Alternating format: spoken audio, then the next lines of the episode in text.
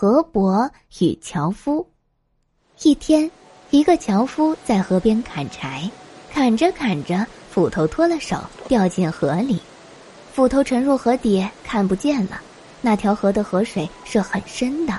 樵夫伤心的哭起来，因为他很穷，没有钱再买一把新的斧头。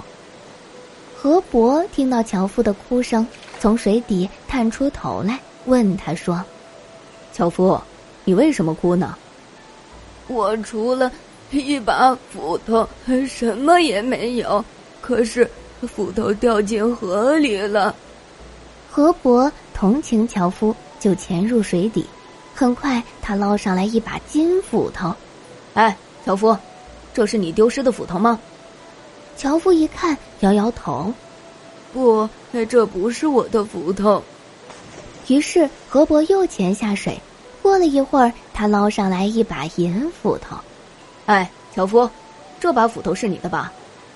樵夫看了看，还是摆摆手说：“不，这不是我的斧头。”河伯第三次潜入河底，又过了好一会儿，他捞上来一把破旧的铁斧头。哎，樵夫，这把斧头是你的，对吗？没错。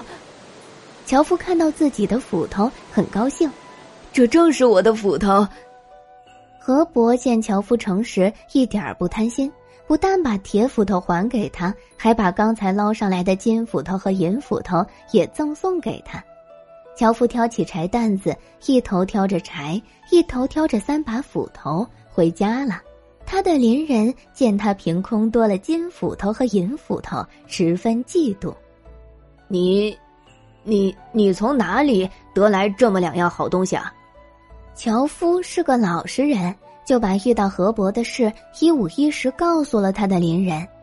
邻人心想：河伯既然送给他金斧银斧，肯定也会送给我，因为跟他相比，我要聪明的多。第二天。邻人也拿斧头到河边砍柴，砍了几下，故意把斧头甩进河里，然后他在河边坐下，呜呜呜哭起来。果然，河伯从水里探出头来，问他：“你为什么哭呢？”“我的斧头掉进河里了。”邻人说：“麻烦你帮我捞起来。”于是河伯潜入水底，捞出邻人的铁斧头。哎。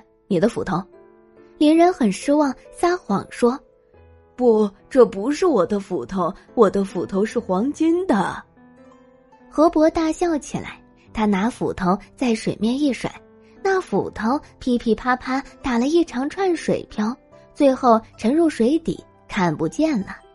河伯也潜入水底，不见了踪影。